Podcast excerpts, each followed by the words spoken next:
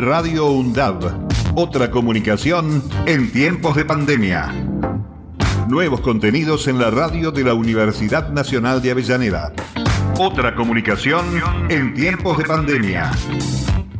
Radio UNDAB. Sigamos cuidándonos. No Tango Tan, un programa dedicado al tango y al carnaval. No Tango Tan, por Radio UNDAB.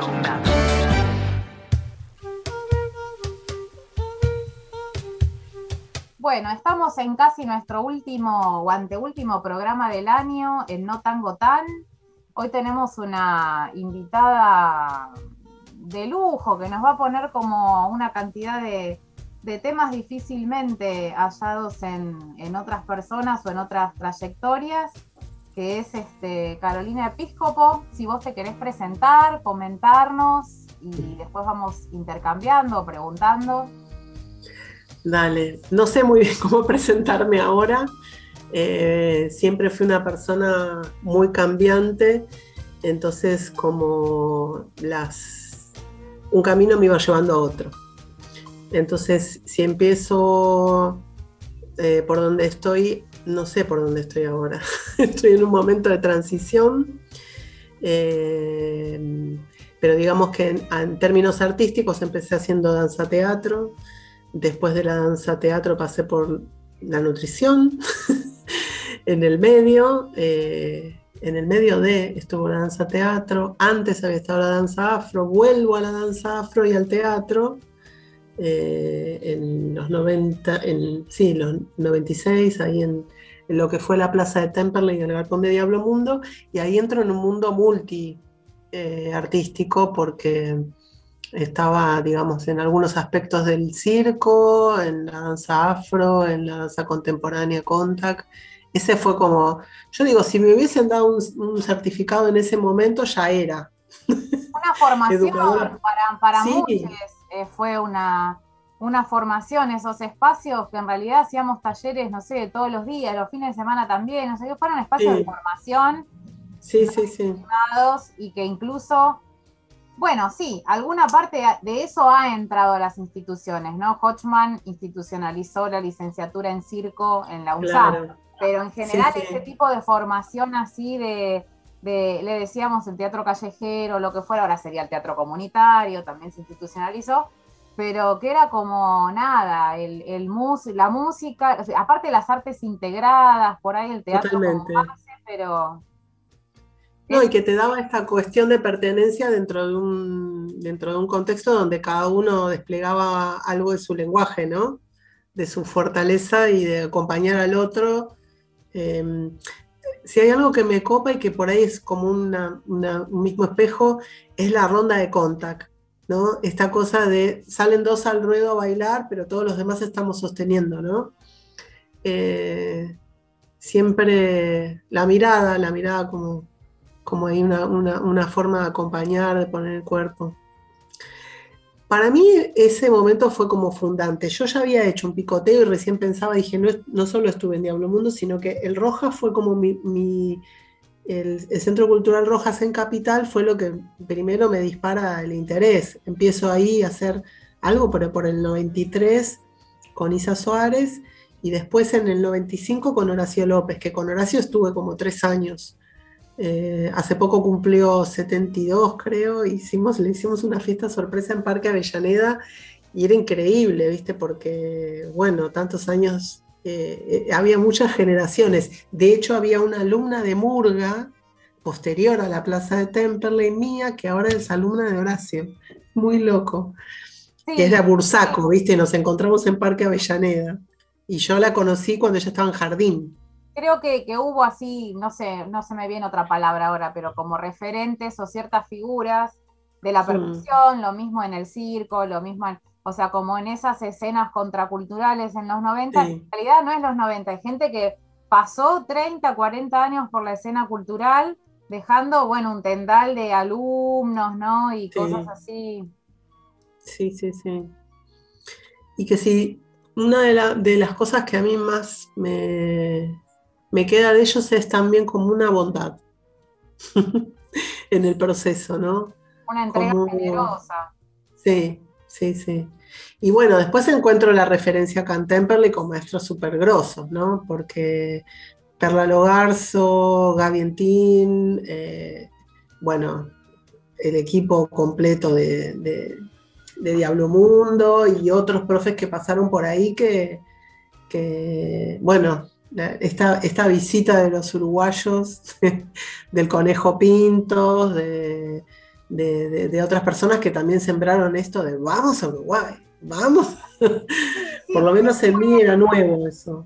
Fue previo, claro, nosotras en ese momento quizás no sabíamos que al galpón de Diablo Mundo en sí quizás no, pero en otros espacios previos, Diablo Mundo ya, ya había tenido este contacto con eh, más desde el teatro y demás, pero ya habían introducido como la murga o intentado introducir la murga uruguaya dentro del teatro eh, argentino, por así decirlo, o esta cosa como de teatro rioplatense que después se plasmó más en la boca con Ademar Bianchi, le dio una forma, todo eso, y hoy el teatro comunitario, pero eh, para nosotras la impronta eh, en ese sentido también fue Alejandro Balvis, me parece, que sigue siendo un, amigazo, un conocido, etcétera, que, también después lo vimos poder hacer su carrera solista acá, cosa que parece, que cada uno en su propio país o en su propio lugar no termina de lograr un despegue eh, y, puede crear como otras cosas, toda esa discusión de si fue el primero o no, ¿no? Y estuvo eh, otra gente haciendo la quién fue la primer murga uruguaya, no importa.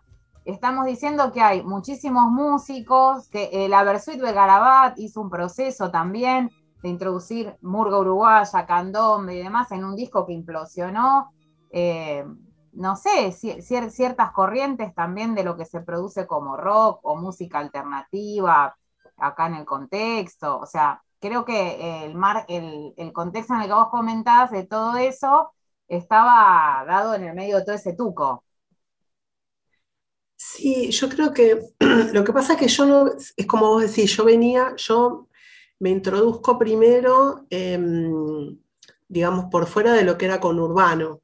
Como yo estudiaba en Capital, me genera, me tenía como algunos espacios, viste, de probar cosas más por allá, de hecho estaba, estuve viviendo en Capital del, 92 al 95 más o menos, entonces por ahí eh, transitaba eh, desde otro lugar y bueno, también medio encerrada estudiando porque las carreras universitarias son muy exigentes. Entonces por ahí hay cosas que me pierdo, ¿viste? Y además yo tengo como esta cosa de salpicar, de pronto me canso y me voy a la mierda y desaparezco.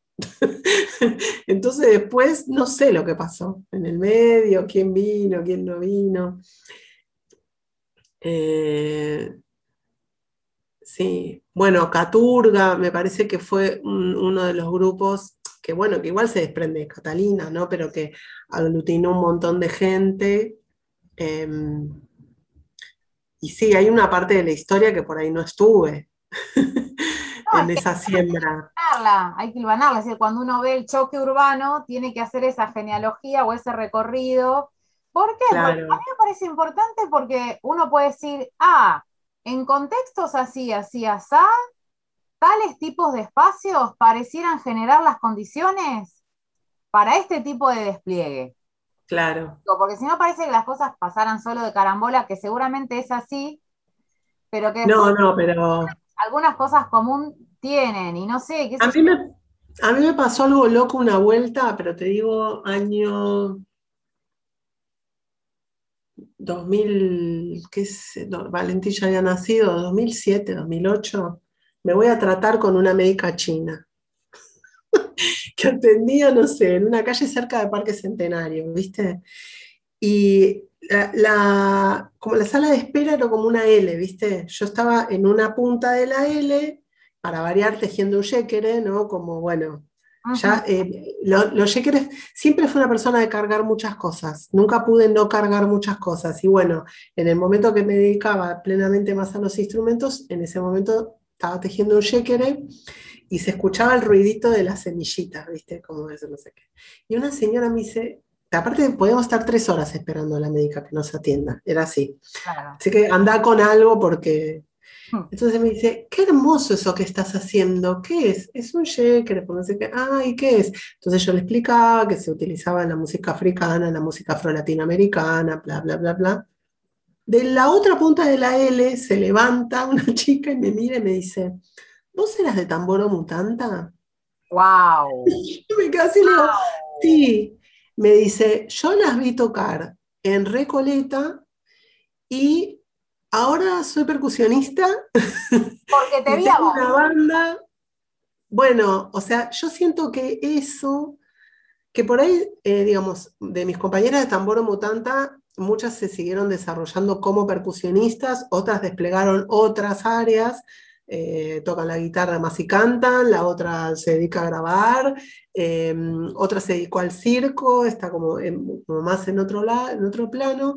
Pero yo dije, nosotras fuimos, em, hay una frase en una película de Wim Wenders que a mí me encantaba, sobre todo porque yo venía de la plaza de Temperley, para mí ese fue como un hito, ¿no? Y la película de Wim Wenders dice en un momento, nosotros somos el deseo de todos en la plaza. ¿No? como el que puso el movimiento en movimiento algo que todos estaban deseando que suceda y bueno, alguien arrancó. Tampoco fui la primera. Nosotras no fuimos la primera, claramente. Eh, y en ese punto, justo hace unos días, revisando cajitas, mm. no, no, pero revisando mis papelitos, porque yo no tiro nada, pero en algún momento lo tengo que tirar, encuentro una agenda y había un grupo que se llamaba Pulso Madre o Beta Madre, que eran Conce Suárez. Sí, Concepción. Andrea Álvarez. Sí. Jackie, que no me acuerdo el apellido, y dos percusionistas más, que me disculpen, pero que por ahí hay que completar ese, por ahí hay que preguntarle a Conce quiénes eran.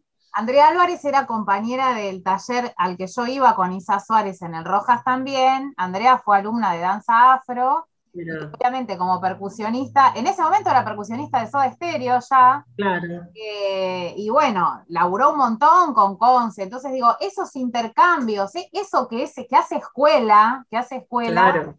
regroso, que de pronto después, claro, queda en la memoria de quienes estuvieron, estuvimos ahí como en esas escenas, pero que es difícil como traerlo a, hoy. Ahora, claro. pero en el medio un momento o, fue una experiencia musical o, algo que, bueno, que... No, yo creo que fue uno de, uno de los primeros grupos de mujeres, lo que pasa que pienso que por el nivel de profesionalidad que tenían, empezaron, y por familias, ¿no? Como que era una generación un poco más grande, fueron a, lo que les daba laburo seguro, ¿no? Nosotras teníamos un impulso casi, bueno, las chicas, yo les llevaba casi siete años al resto. Claro o a, las más chicas, ¿no? Entonces, bueno, e, yo decía, coincidimos en que todavía ninguna estaba con pareja que o no, sea, o no acompañe o, con hijos y qué sé yo. Y en el medio, entre nosotras y estas beta madre, estuvo Amapolea, que fue un grupo de los que yo conocí, ¿no? Que estaba Silvina Gómez y Mario Gómez.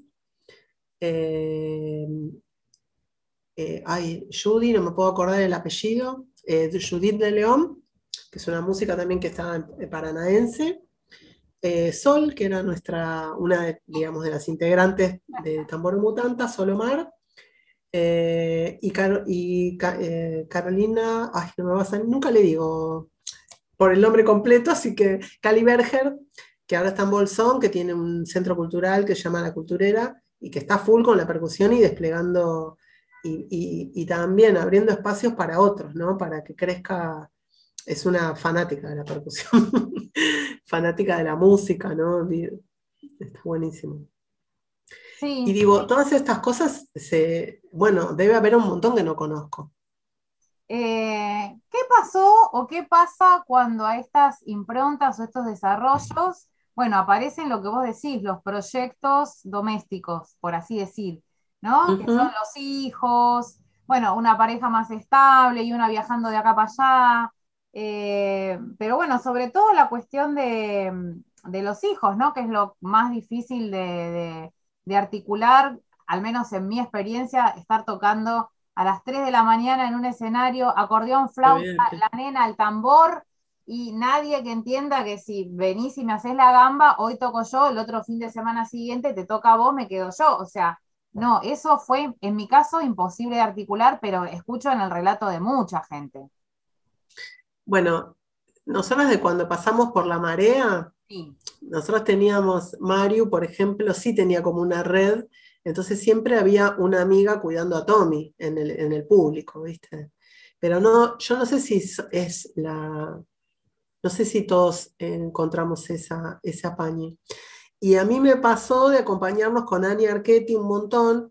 En realidad yo cuando, cuando quedo con Valen, como que em, cuando quedo embarazada y cuando nace Valen, yo seguía tocando con Abdullah Badian en Manacabú, en el grupo de música africana.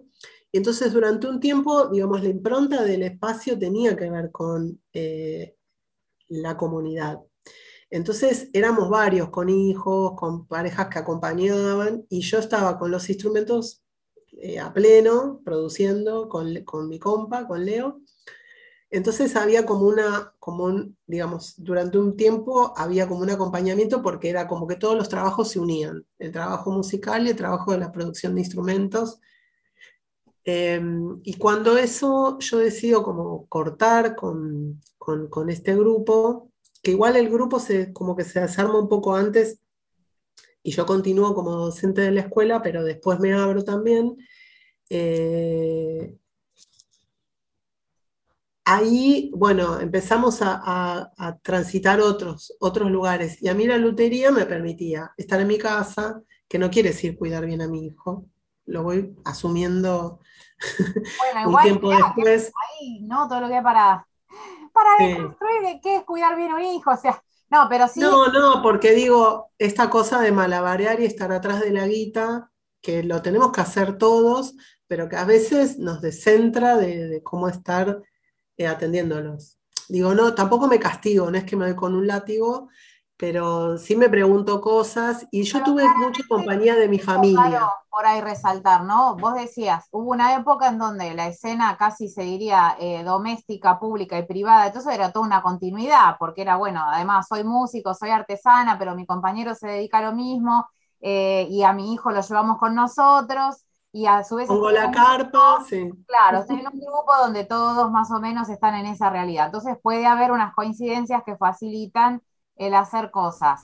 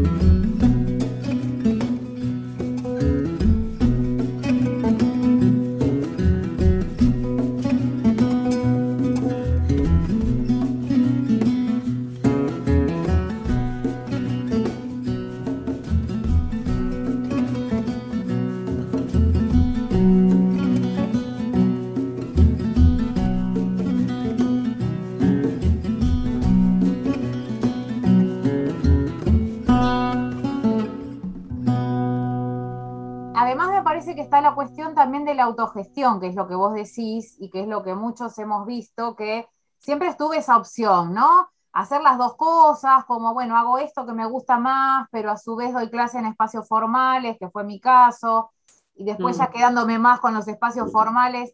Eh, y en otros casos al revés, no, yo no voy a estar en instituciones, lo que quiero hacer es con esta otra impronta o esta libertad o lo que sea, y a muchos de, mis amigos, colegas, lo que sea, bueno, yo vi, creo que las dos posiciones, que es horrible decir que, porque e, es, el contexto nos da esas dos posiciones acá, en América Latina, en Argentina, en la época que nos tocó, pero eh, por supuesto que trabajar dentro de instituciones implicó una seguridad, quizás en lo económico, un cobrar un sueldo a principio de mes, por más que fuera paupérrimo, e implicó perder otros ámbitos de otras libertades y a la inversa también, porque siempre se gana y se pierde algo, y en esto que vos decís, bueno, estaba en casa casi todo el día, pero haciendo instrumentos, preocupándome cuándo lo iba a cobrar. Y entonces no sé hasta qué punto algunos días disfruté o me pude dedicar realmente a la casa, porque estaba ahí preocupada por eh, generar la moneda o algo así, digo, no sé. Sí, sí.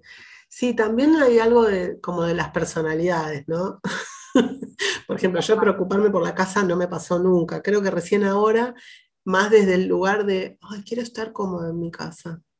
Basta de acumular cosas del pasado.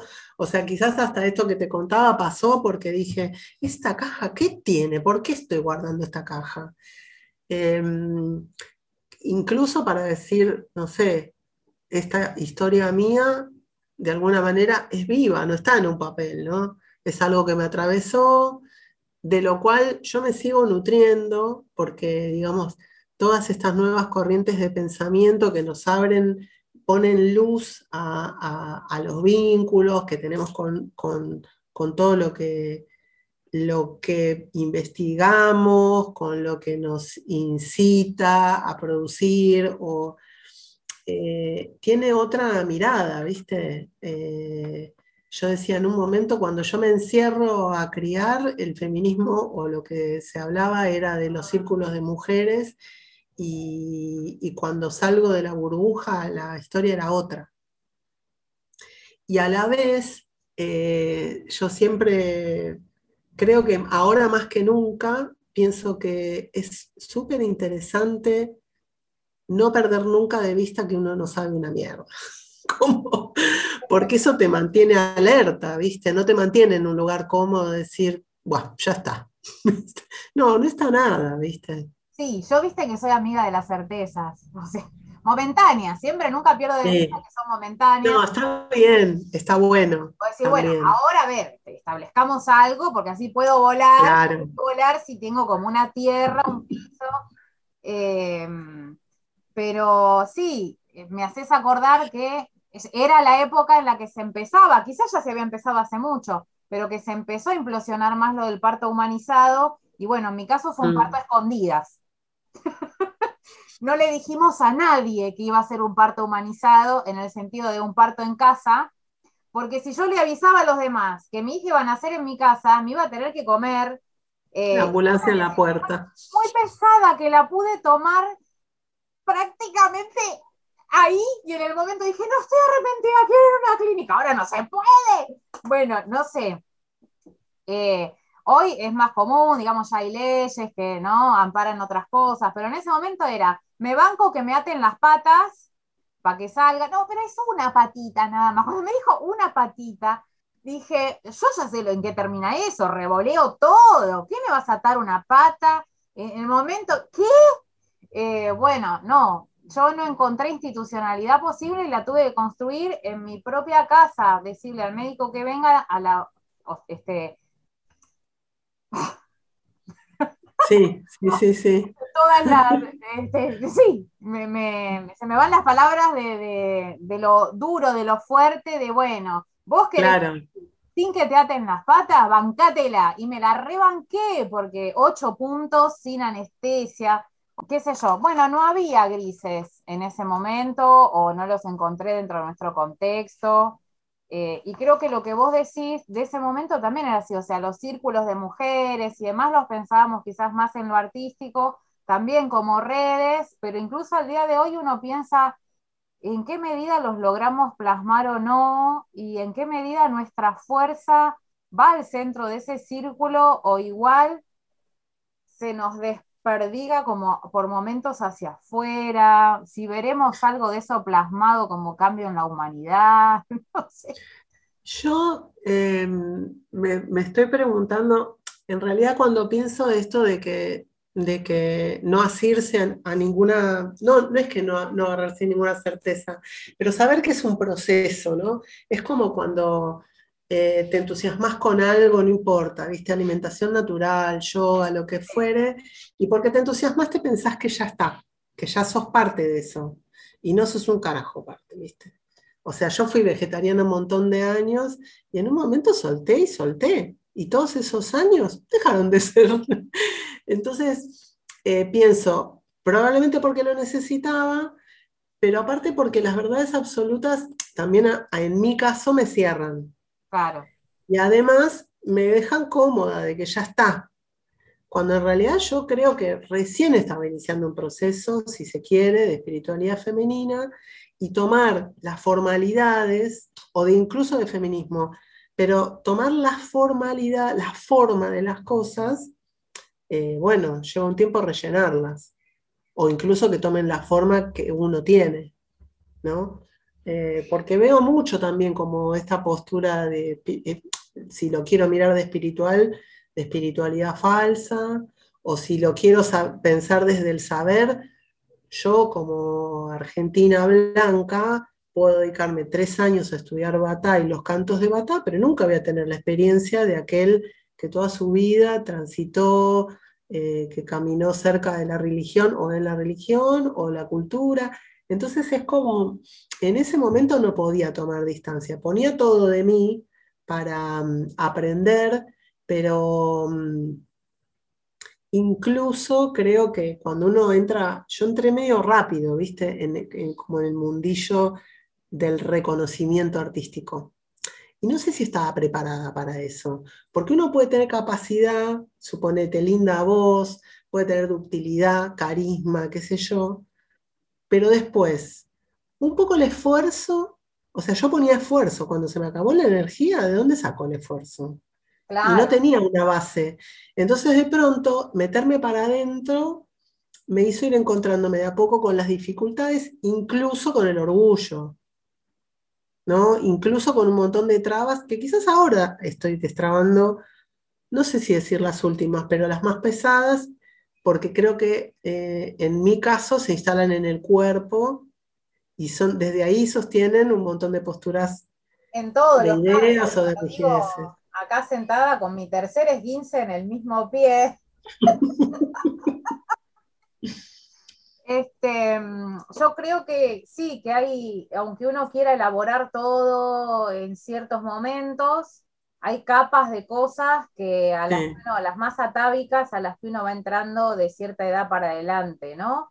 Claro. Por otro lado, son más duras o, cuestan más tiempo y a su vez uno mira alrededor y no todo el mundo estuvo dispuesto a hacer esos procesos. Entonces la gente que quizás quedó como medio enquistada o abigarrada a ciertas estructuras, cuesta también encontrar ecos y en el medio de eso se nos murieron un montón. Re jóvenes, pero que se sí, así sin que les podamos decir ahora todo esto. Totalmente. Sí. Bueno, vos sabés que los disparadores, o sea, yo, digamos, eh, produzco artísticamente, por decirlo de alguna manera, hasta el 2006, los dos proyectos en los que estaba en ese momento, que eran Manacabú y Ixel y la Marea. Y desde ahí en adelante em, sigo un poco laburando en la Escuela de Música Africana.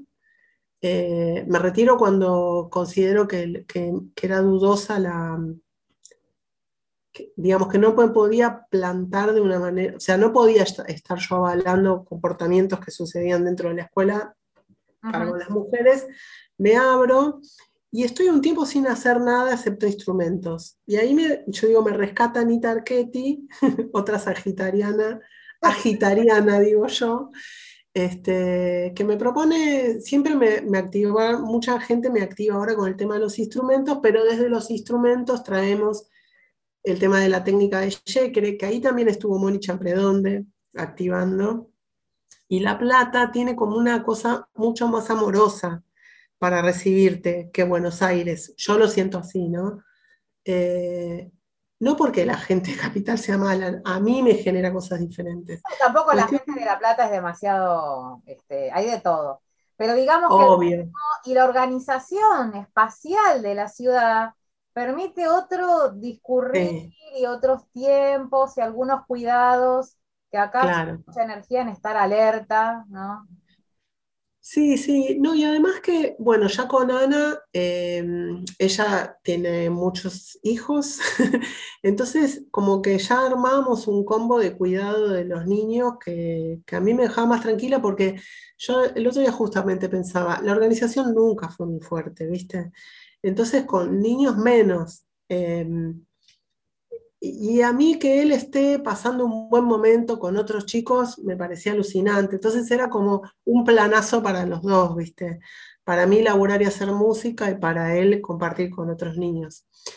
Em, entonces, varios años estuvimos haciendo cosas juntas, que armábamos lo que le llamamos Afropeña, y yo siempre seguía activando, pero ya más localmente, ¿viste? Más desde al tiempo estuve, empecé a trabajar en el municipio, eh, dando talleres, y ahí fue como generando pequeñas propuestas locales que a mí me, dan, no sé, mucho más placer como esto pequeño y de, de núcleo y de barrio que, que pensar en seguir, viste, buscando el éxito.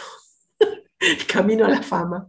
Claro, no, quizás no era el eh, éxito, pero en, búsqueda de que con eso artístico hubiera una sustentabilidad, uno sabía que tenía que posicionarse en cierto campo para que eso ocurriera. Claro. Eh, entonces, un poco eso.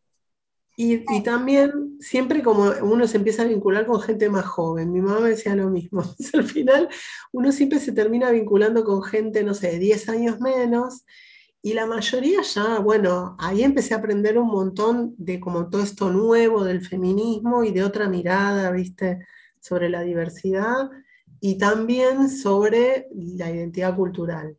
¿No? Porque La Plata también, bueno, hice un montón de amigos que, tenían, digamos, tienen, ¿no? Una mirada interseccional, que le dicen.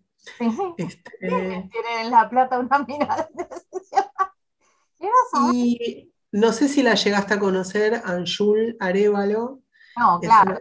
amiga colombiana que, que bueno, que estaba este, eh, terminó la carrera de, música en la Universidad de Bellas Artes en La Plata y súper activa, mm, una activista, ¿no? Entonces, como, muy clara la dirección, eh, y la verdad que, bueno, esas cosas también te hacen pensar un montón. Y después también tuvo un momento que nosotros estuvimos participando, no sé si cuántos, pero por lo menos a seis o siete encuentros jazz a la calle, eh, que se hacen en Mercedes, Uruguay. Y que era como entrar a otro mundo, ¿viste? Porque para mí el jazz no era algo cercano. Y en un momento me acuerdo, es muy gracioso porque eh, yo siento como, como eh, ¿cómo se dice? Homero Simpson diría, este, tuve una revelación chamánica. Creo que el, espacio de la mejor acústica de todo el, era es un festival al aire libre, eran unos baños que yo estaba en el baño y empieza a tocar Débora Gurgel, que es una brasilera, una pianista brasilera, y su hija, no me acuerdo el nombre, y a mí me entraba la música, viste, era como si estuviera yo adentro de un baffle. Una cosa así como... Eh, y ese, ese día yo sentí como que limpié algo que era como que yo estaba agarrada al, proceso em, de investigación de todo lo que era de matriz afro y como que estaba mi identidad como garrapateada con eso eh, y no me podía salir de eso. Sí, yo en ese momento fue como... varios, o sea, varios años, décadas, eh, con eso en el sentido de que, bueno, es la ventaja de profundizar en algo y de ir hasta el fondo con eso. Mm. eso bailado después no lo quita nadie, no lo quita nadie, aún lo quisiera quitar. Pero por otro lado, eh, bueno, también fue encontrar la manera de que eso está, está acá, lo tengo, no es mío, soy yo, eh, mm. Pero bueno, el mundo es mucho más grande eh, y tiene más que ver con la mixtura que con, con las cosas este, así tan de origen y esenciales. Ahora, yo te iba a preguntar, bueno, el, impacto de, las experiencias en Uruguay, no solo en Mercedes y con estos eh, festivales de jazz que hacen ahí o encuentros, sino también los intercambios con otros grupos en los 90, como fue eh, las comadres, todas nuestras amigas, digamos. Las violetas acá, eh, pero también digo estas cosas hogareñas, ¿no? De, compartir con Chacha de León, con Victoria Bonanata, con Gabriela Rodríguez, que me la presentaste vos y después pasó a ser mi hermana. Este, pasaron como 20, 25 años y muchas construcciones eh, al margen, o sea, hay un plano que creo que es lo que la murga y la música uruguaya y el candombe uruguayo, o sea, ¿no? Como el, fuerte de la pata cultural uruguaya, cómo incidió e influenció la Argentina de los 90 y de ahí para adelante y todavía. Pero hay otro plano que es cuando una quiere tomar el mate el domingo a la tarde para hablarlo con ella y te tenés que tomar un barco, un ómnibus, viajar horas para cruzar un charquito en donde vos sentís que hablás el mismo idioma, que era un poco lo que nos pasaba en los 90 y que quizás ahora yo no lo registro tan así, creo que también la idiosincrasia uruguaya ha cambiado bastante, eh, que hay mucha argentinización de, las formas de hacer, eh, uno no veía tanta competencia entre músicos eh, y ahora como que más de uno se saca los ojos por, no sé, ocupar un espacio esas cosas que eran re argentinas de las que uno huía y decía, no, no, no, yo quiero acá, y qué tranquilidad, este, ¿no? Y todo eso, eh, todo ese remanso y que de pronto, mm, nada, voy a esto, nos constituyó. Entonces digo, ¿en qué medida vos te imaginas que todo lo que te, ocurrió y que te formó, como artista, como persona, como mujer también, eh, podría haber ocurrido sin esa pata uruguaya o sin ese intercambio o qué implicó esa circulación rioplatense? Mira, me acuerdo de dos personas que me dijeron lo mismo eh, en relación, uno fue Facundo Guevara, que yo le dije, tengo ganas de estudiar música en no sé dónde, viste, tipo el conservatorio. y me, me, encanta, porque el otro te ve, viste, vos uno no se ve, pero el otro te ve. Pero el otro te ve, sí. Y él me dijo, seguí por donde venís. Eh, y Berta me dijo algo parecido en el sentido de, si todo esto lo lograste por donde viniste, profundizalo. Y una de las cosas que, mm, que a mí, me, que esto que hablamos hace un rato de nuestros amigos que se fueron, eh, a mí me marcaron que yo necesitaba mm, volver al cuerpo porque yo no hago música desde la mente. No, claro. Además hay músicas que no se pueden hacer desde la mente, ninguna. Pero digamos que algunas lo resisten. Claro. Digamos que los, elementos que yo pueda adquirir, digamos, para, eh, para enriquecerme, eh, en el caso de, la música, eh, yo creo que es por otro lado y es con, con otro tipo de contención porque yo tengo un proceso lento para determinadas cosas. Entonces, em, creo que si no lo paso por el cuerpo, si no le doy un tiempo a eso, no hay lugar. Y no es un paso por el cuerpo de ta, ta, ta, ta, ta, No, ¿viste? Para sacar el toque después, no. No. Soy una niña, soy una niña, o sea, de 50 años, toda canosa, pero que sigue queriendo divertirse. Sí, y además hay aprendizajes que realmente tienen, no sé si hay aprendizajes que no pasen por ahí, todos pasan. Pero probablemente hay formas de aprender, yo creo que heredé eso en el caso de Isa Suárez, formas de aprender, es decir, Isa en esas épocas daba danza de orillas con Conce sentada al lado, o sea que tenía una tocadora y todo el tiempo todo eso ahí al lado. Y Isa a los tres años nos trajo una fotocopia del orillá que estábamos bailando. Yo estuve tres años sin saber qué era lo que estaba haciendo.